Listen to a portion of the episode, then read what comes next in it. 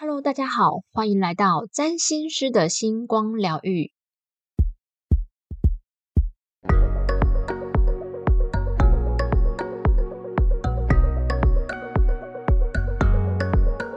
这是一个占星师斜杠上疗愈、散播欢乐、散播爱的频道。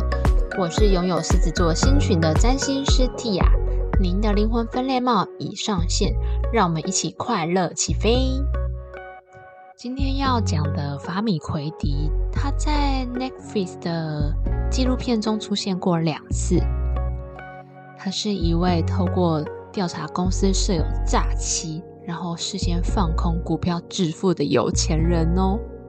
第一个案子是威卡诈骗案，在这个诈骗案当中啊，大概有八家卖空者放空威卡的股票，总共赚了二十六亿美元。然后法米奎迪的公司是其中一个。这个 Netflix 的纪录片叫做《金融丑闻揭发威尔卡的诈骗案》，真的非常好看，很推荐大家去看。看了会觉得说：天哪，怎么一个这么大的公司，在德国的指数里的公司，而且是德国的总理跟习近平在面谈会面的时候，总理引以为傲的公司。居然是一个诈骗的公司，里面真的是蛮精彩的。那另一个是 Netflix 的一个影集，叫做《黑钱》，在第一季的第三集，他在讲威朗制药的诈欺案。这家公司非常的无良哈，他透过把药价提高好几倍的方式，来让公司的营收看起来变得暴增。但是呢，这样子做一些需要用药的病人，就变得需要付出很高额的代价来买药。原本一天，然后要吃四次的药，这颗药从一美元涨到一颗两百美元。换句话说呢，每天吃药的成本从台币一百二十块变成一天要花费两万四。然后偏偏这一颗药又是这一家药厂单独制造的，没有其他地方可以买，所以这些病人变得非常的辛苦。当那个这个影集在播出的时候啊，法比奎迪在讲这个案子的时候，可以感觉到他满满的正义感哦。他的星盘当中有狮子座的星群，他的太阳、月亮、金星、木星都是狮子座，是真的是非常正义感爆棚的。那如果以威朗，它二零一五年七月到二零一六年三月，股价从两百五十七美元暴跌到二十八美元来算的话，当时法米奎迪的公司投入三千万美元放空的资金，换算下来可以赚到两千六百七十三万美元，也就是大概八亿的台币，非常非常的厉害。那他的星盘当中最特别的就是他有一个凯龙星为端点的风筝相位，所以这一集呢，我们就要一起来听听看这颗凯龙星是怎么样拉着他这颗风筝起飞的。在开始说明星盘之前呢，我们可能要先来说一下他的职业，也就是卖空者，英文叫做 short seller。这个职业大家如果有看过《大卖空》这部电影的话，简单来说，他们是透过放空标的来赚钱的一群人。如果他们认为一家公司的股价会下跌的话，就会先在市场上面约定用高价卖出这个标的，然后等股价下跌之后回补回来，买进便宜的，就完成了买低卖高的价差策略。做卖空策略的人通常会搭配现货做避险，但是法米奎迪的股市呢，它是单纯的放空公司，因为他笃定这间公司的股价一定会下跌。基本上，short seller 这个卖空者啊，在投资市场上是跟大家反着来的一群人。我们大家都比较喜欢看，嗯，事情比较好的面相，然后比较会想要。鼓励往正向的发方向发展，投资也是。所以在嗯，法米奎迪他当时做威朗制药还有威卡诈骗案的时候啊，市场对于这一群在喊放空的人，都是用秃鹰啊，然后掠夺者、攻击者、恶魔这些字眼来形容他们，因为市场觉得他们是要蓄意攻击一家公司。所以讲到这边呢，如果大家在看自己的星盘里面有一些所谓的反着来的特质，或者是说在占星学当中。有一种说法是说，这样是会很不顺的。比如说，天生水逆、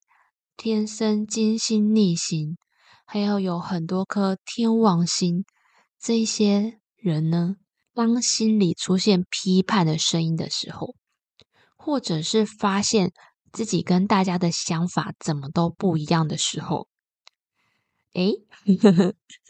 就一定要好好的把握住这些念头哟，因为这其实就是赚钱的机会。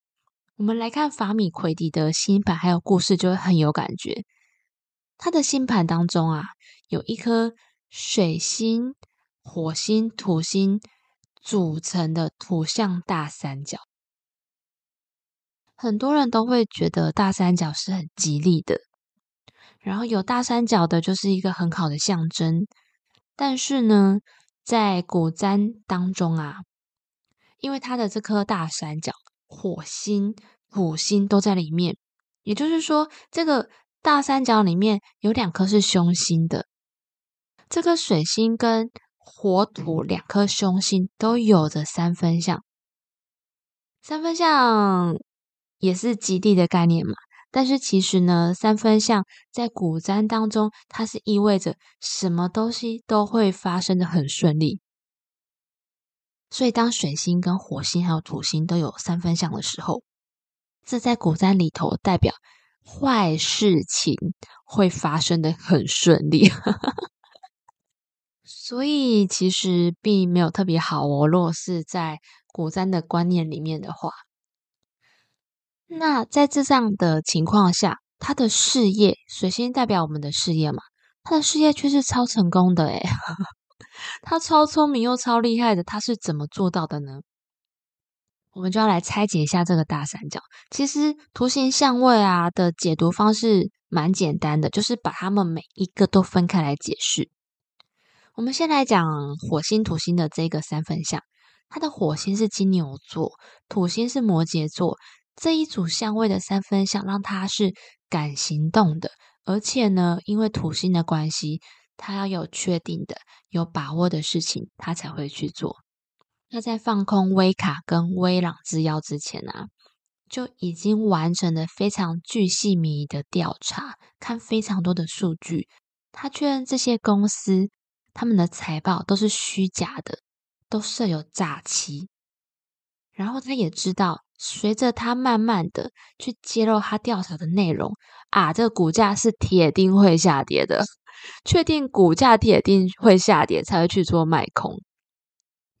这个跟我们在投资市场上啊，看常常会看到一些专家，他们可能看到景气的什么红黄蓝绿灯这些经济数据的推测，哦，失业率这一些，然后呢，他们会做出。文章，然后跟大家说，他们预测什么什么股市会下跌，这样子的预测，也就是猜测，这种层次是完全不一样的。火土相位的人，尤其是他的火星跟土星，一个在金牛，一个在摩羯，都在土元素，这样的人是不打没有把握的仗。然后题外话一下哦。就是如果大家暧昧的男性友人啊，有火土相位的话，诶，我个人认为是蛮加分的哦，因为他们大部分虽然会给人一种好像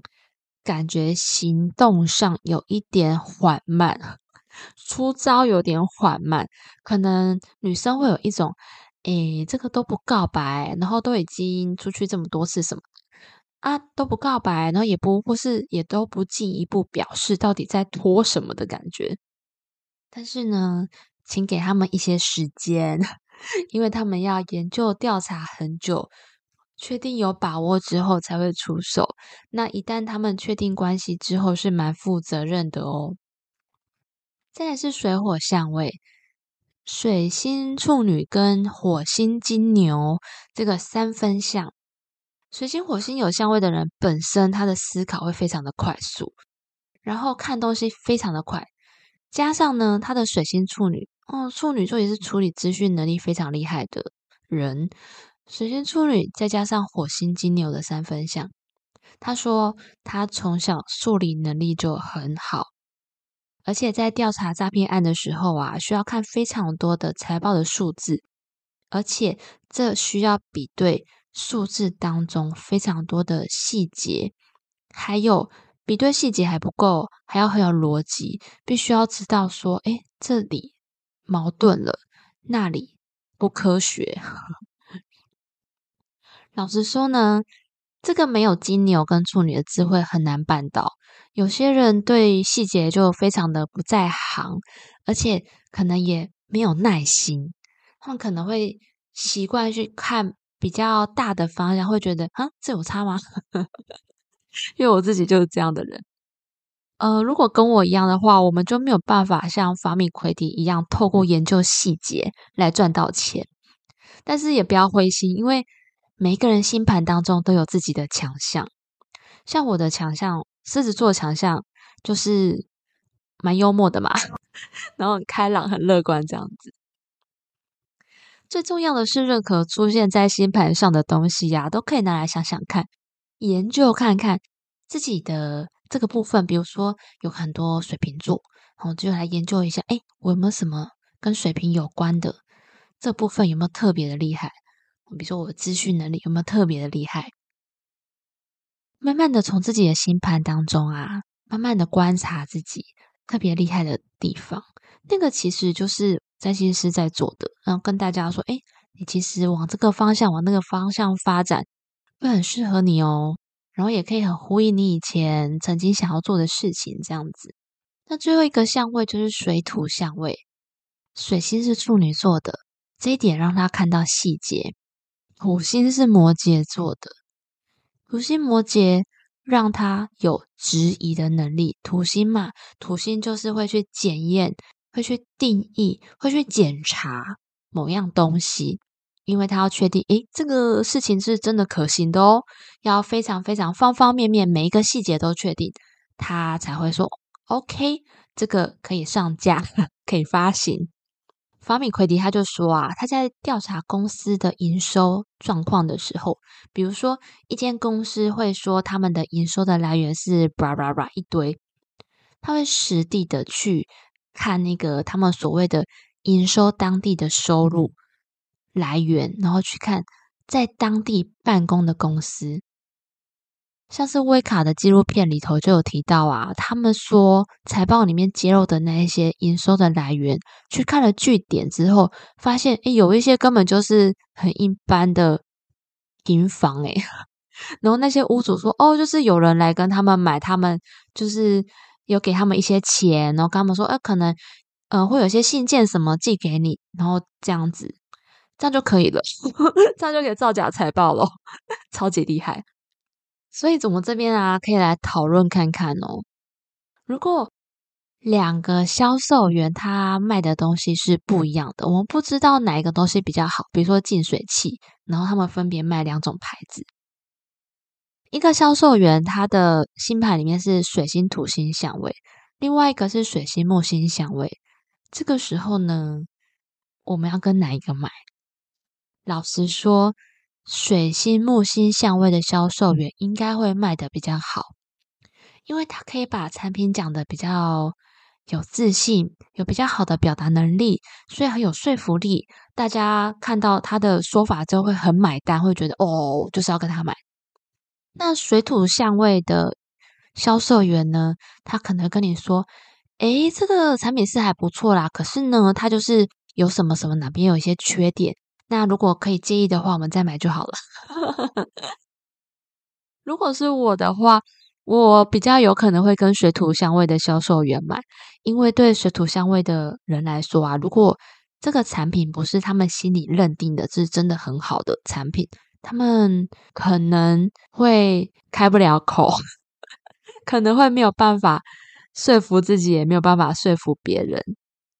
有一次金融研训院开了一堂课，叫做财经占星。那因为那时候我也还是个在学习当中的占星师，我就报名去上课了。但我那时候占星的底子已经非常的好。我那时候去上课的时候，老师一开始有先有秀他自己的星盘，然后呢，不知道为什么我就注意到他有一颗木星在他的第三宫。后面呢，我就慢慢发现说，诶，这个老师他似乎好像，呃，课程内容不错，但是他可能还没有准备的这么好，因为对有一些符号的地方呢，他是会说错的。我就很觉得很特别啦，因为我也有，嗯，我的占星的同学，他是水土相位的。我那占星同学他已经把占星研究到非常透彻，然后看了很多国外占星的原文书，可是呢，他不太敢出来说占星，或者是出来帮别人解盘。但是在我看来，他的占星的研究透彻的的程度，还有熟练程度，可能已经比研训院的那个老师来的好了。那研训院的老师呢？因为台下很多学生是可能占星的底子比较不强的，台下很多学生很买单呢，他们觉得这老师讲的棒极了，超级有说服力。所以就是从这个观察里面，我就观察到说，哎，原来水土跟水木相位会在这个上面有这么有趣的呈现方式，这样子。那没有说哪一个比较好，或是哪一个比较不好，就是水木相位的就可以去发挥这个特质，然后去销售产品；然后水土象位的人呢，就可以想想看，说，诶，有时候我没有办法去做推荐啊，去做介绍，是不是我在心里给自己的标准太高了？这样子，然后就可以客观的去观察一下，也许其实以我自己的程度，我已经可以站出来分享的喽。最后一点要分享的呢，就是法米奎迪的星盘当中，我第一个看到的是凯龙星，也就是我们现在才要进入今天的主题。它的凯龙星是风筝相位的端点。我们刚刚说的这个大三角是水星、火星、土星这三颗行星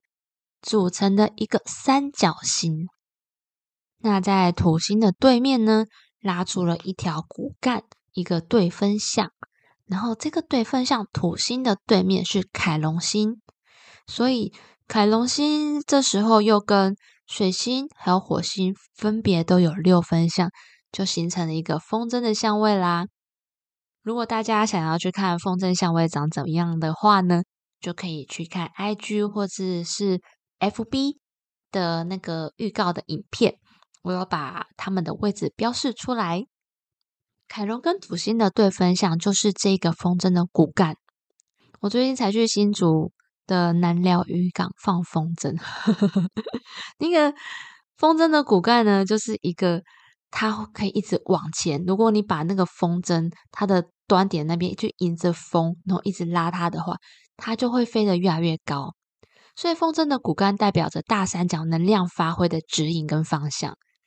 那凯龙是怎么样在法米奎迪的故事当中发挥影响力？也就是说，凯龙到底是怎么样让他变成有钱人的呢？要读懂这个故事，我们必须先从凯龙的故事说起。如果大家的星盘当中有凯龙星被强调的话，比如说凯龙星在你的四个角落，在。第一宫、第四宫、第七宫、第十宫，而且有合轴在上升、下降、天顶、天底这四个端点的话，凯龙星对你来说都是很重要的。或者是你的星盘当中啊，凯龙星跟很多颗行星都有相位，这一个也非常的重重要。海龙他一出生的时候呢，是一个半人半马的。但他母亲觉得他是一个怪物，所以就抛弃了他。所以凯龙的第一个象征的含义啊，是一种被拒绝的、被抛弃的，然后呢，带有着童年创伤的形象。接下来呢，凯龙他就跟着一群人马生活。这些人马是天生的半人半马，兽性比较强。但是呢，凯龙他是神跟人的结合，所以。他比较有智慧，是有神性的。在这一个阶段，人生的阶段，哎，应该他不是人，在这个阶段呢，他是感觉到自己是很格格不入的。在这里，凯龙的第二个含义就是一种边缘的感觉。换成我们现在人在讲的，就是局外人的感觉。然后后来在阿波罗的教导之下，凯龙他变成一个医者、哦智者、先知、导师，还有他是一个音乐家哦。听说啊，他就是呃萨满的原型，跟医疗非常的相关。然后他也成为了很多希腊神话英雄的导师，像是海克力士。所以凯龙的第三个象征的意思就是。导师、疗愈师，特别跟医疗医药业有相关。在那个波西·杰克森《神火之贼》的电影里面，凯龙他就是一个老师的角色，没有吉伯逊吗 演的？那在。嗯，希腊神话当中呢，因为他自己是一个孤儿，他懂得这种被抛弃的感觉，所以他接也接纳了很多孤儿，还有很多国王的儿子来作为他的学生，因为他真的是太厉害了。但凯龙的结局呢，就是海克力士的剑误伤了凯龙，那这个剑上面因为它是涂有毒液的。会让伤口永远的没有办法愈合，所以凯龙他自己就陷入了一个啊求生不得、求死不能的状态之中。那与此同时呢，普罗米修斯他正在受到惩罚，因为他帮人类去偷火嘛，对不对？这时候凯龙就说，他愿意献出他的生命来交换普罗米修斯在地狱的位置。哦，这个举动让。彼此都获得解脱，所以在最后的这个故事里面呢，凯龙它象征着无私，还有跟伤口和平共处，那也象征着一种透过同理的心来疗愈自己跟他人的意涵。我们接下来讲法米奎迪跟凯龙的关系呀，我们会用到的关键字就是医疗医药。然后受伤的经验，还有局外人这三个关键字有关。第一个是在法米奎迪的访问当中啊，他有提到是什么原因让让他走向这个卖空者的行业呢？有一个动机跟一个转机。这个动机是在二零零八年金融海啸的时候，他爸爸被解雇了。那从这个时候开始呢，他就开始很厌恶这一些用普罗大众的民众的钱赌博，然后过度杠杆，以至于风险过高，导致金融海啸的这些金融业。大家去看那个大麦空，就非常的有感觉。这个跟法米奎迪他的星盘当中，凯龙在巨蟹座，然后这个凯龙巨蟹座，它是。引导后面这个土象大三角起飞的端点。那这个凯龙在巨蟹座，巨蟹它跟家人有关，那凯龙是受伤的意涵，所以影响他有去做卖空者的这个动机，想要去检视这一些有赌博嫌疑的金融业。他这个起点跟凯龙在巨蟹座跟家人受伤的关联性的，对吗？那第二个是一个转机。也就是他原本不在金融业，然后他是在一家生技制药公司当顾问，要赚学费而已哦，也不是真的行业。然后，因为他当时在这里面当顾问加研究员，他必须要研究很多医疗业的公司他们的商业模式，也就是这些医疗行业他们做决策是怎么样做出来的。因为去研究了很多医疗业，他发现了威朗制药有诈欺的问题。他的直觉啊，就觉得，诶，这个威朗它的商业模式有这么高的营收，很不合理。生技制药业 是他一个转行的很大的特点，因为呢，他在自述里面就说，就是因为威朗制药的这个诈欺案，让他被呃一个避险基金的老板发现。他有做卖空者的天赋，所以他才正式的转做这个行业。然后当时这个避险基金的这个老板啊，也在找可以在医疗业做放空的这样的人才。那刚好他就刚好研究这一块，所以真的非常非常的厉害，又非常的跟星盘符合，真的很神奇。嗯，我们刚好提到制药医疗业跟凯龙很相关，很多凯龙星或者是十二宫被强调的人啊，都会从事跟医疗业相关的工作。我曾经看过有一对医师的合盘。他们两个合盘的太阳跟月亮合在某一个男生的第十二宫，两个人真的就是在医院认识的。除了在医疗业工作以外啊，还有很多会从事特殊教育的行业，也就是可能会去辅导一些特教生，这一些呃本身就是需要特别的被照顾的学生，然后他们可能也是社会当中比较边缘的一些人。他们就会凯龙被强调的人也很喜欢去呃照顾这些学生，照顾这些人，照顾边缘的有需要的人。然后他们本身很多人也喜欢做导师，教导别人的角色。第三点呢，最后一点就是在有一篇在介绍法米奎迪的文章当中啊，他有说到，在金融市场当中，卖空者可以说是局外人。而女性在这之中更是局外人中的局外人。我读到这句话的时候，全身鸡皮疙瘩，因为这句话实在是太凯龙了。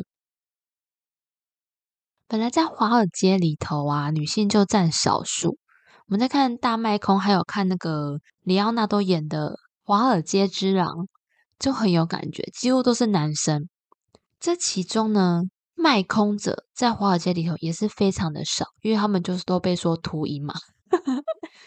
女性又加上卖空者，那真的就是少之又少，局外人中的局外人。在黑钱的这个影集里面呢，法米奎迪就有说，我们通常在金融市场的公开资讯当中，大部分都是看大家说是要喊买的。也就是市场会市场上面会有很多要买的资讯，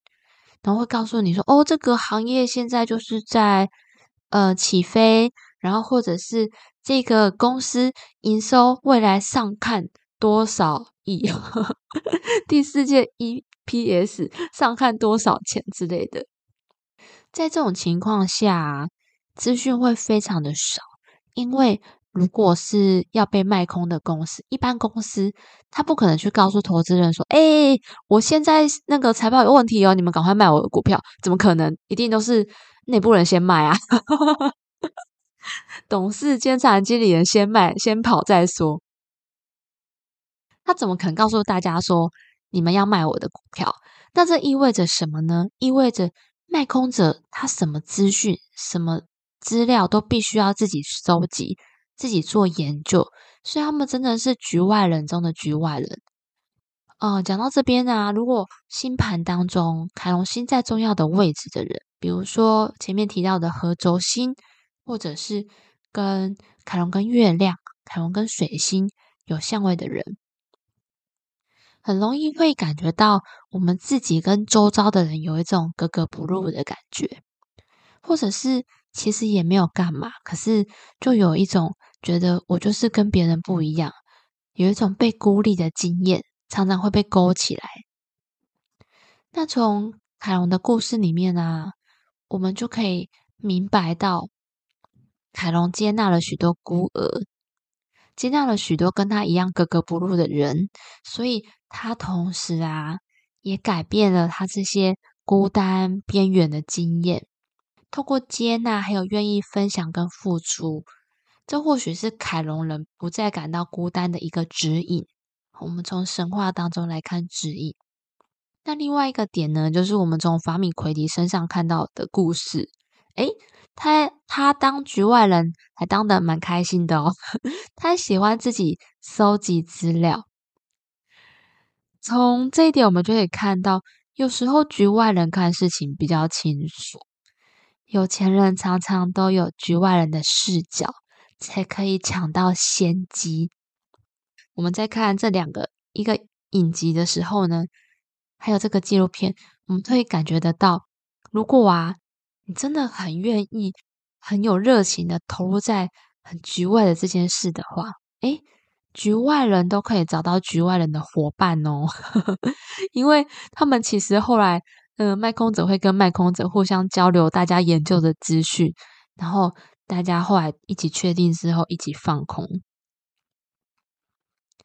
所以呢，可以看看星盘里凯龙星的位置。好，如果我们不是在重要的地方的话，我们其实也可以看看每一个人每一个人星盘当中都有一颗凯龙星。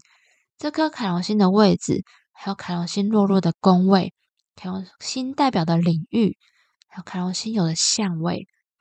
可能都会有我们这一集讲到的感受跟特质。然后他们是用什么样的方式来呈现呢？在代表的宫位的领域，还有星座上面，我们是不是特别喜欢去教人家这些东西？然后或者是？如果我们在这一些宫位、星座、相位当中有感受到创伤啊、孤立的经验的话，我们可以想想看，怎么样跟这个创伤经验、孤立的、孤单的经验去和平相处。最重要、最重要的是同理这一个心情，然后也可以去思考说：，诶，对于这个部分呢，有没有什么是我们可以去做的，或者是？过去学习得到的成果，怎么样应用发挥在生命当中？就像是希腊神话中的凯龙，他从局外人变成导师，然后去教也很多他觉得也有局外感受的这一群人。这一集的主角法米奎迪，他从爸爸创伤的事件，诶，还有从生技医药业，居然。跨入了 金融诈骗的这个领域，变成一个破案高手，还赚了很多钱。你看凯龙，他是一个水象的受伤的经验，然后还有生计医疗的这个转捩点，居然可以让他串起了这个图像，图像就跟金融、跟钱有关嘛，土象大三角的能量真的很神奇耶！这个星盘。所以我们可以一起来思考看看，诶，我们星盘当中的凯龙可以给我们的指引是什么？或者是我们也可以去寻找一样跟我们多的局外人，然后就是可以一起来转变观点跟注意力，就可以转变对生命的很多感受哦。最后跟大家公告一下，就是接下来一个月呢，我们的频道会暂停更新，那纯粹的就是。我想要休息放假，然后消化一下大家的预约服务。还有就是十一月二十五号，我跟翅膀会去参加一个在台北的疗愈市集，现场会有很多很多跟疗愈有关的活动，所以欢迎大家来找我跟翅膀。有更确切的，就是一些呃企划啊、海报什么之类的，我会再贴在脸书跟 IG 跟大家做公告。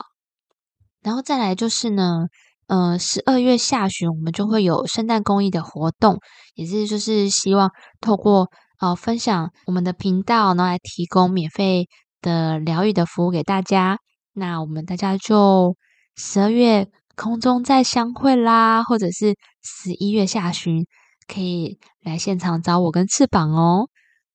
就这样，今天到这里，谢谢你们，拜拜。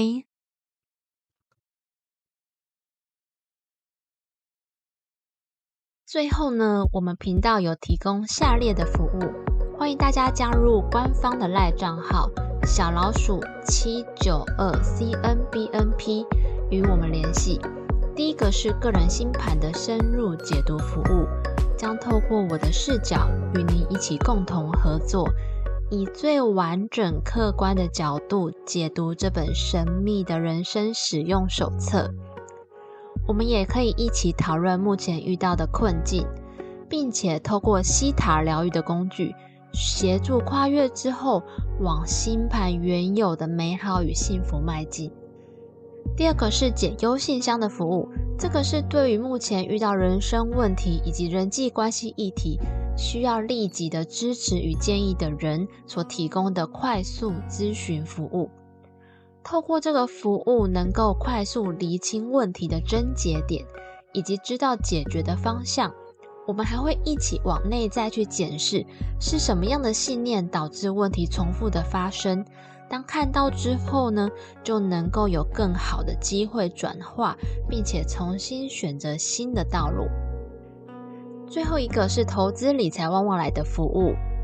我个人是专业的财经背景出身，以及常年在金融圈打滚。我会透过星盘传达的资讯。分析适合的投资方式以及适合的投资产业，让我们透过星盘当中隐藏的丰盛秘密，种下被动收入的种子，并且将它栽培萌芽成大树。最后的最后，我的脸书与 IG 目前有上架了占星小学堂，教你玩转星盘的多重宇宙的系列。每一篇都是呕心沥血之作，非常的简单而且好懂，欢迎大家追踪按赞。那我们下次见，拜拜。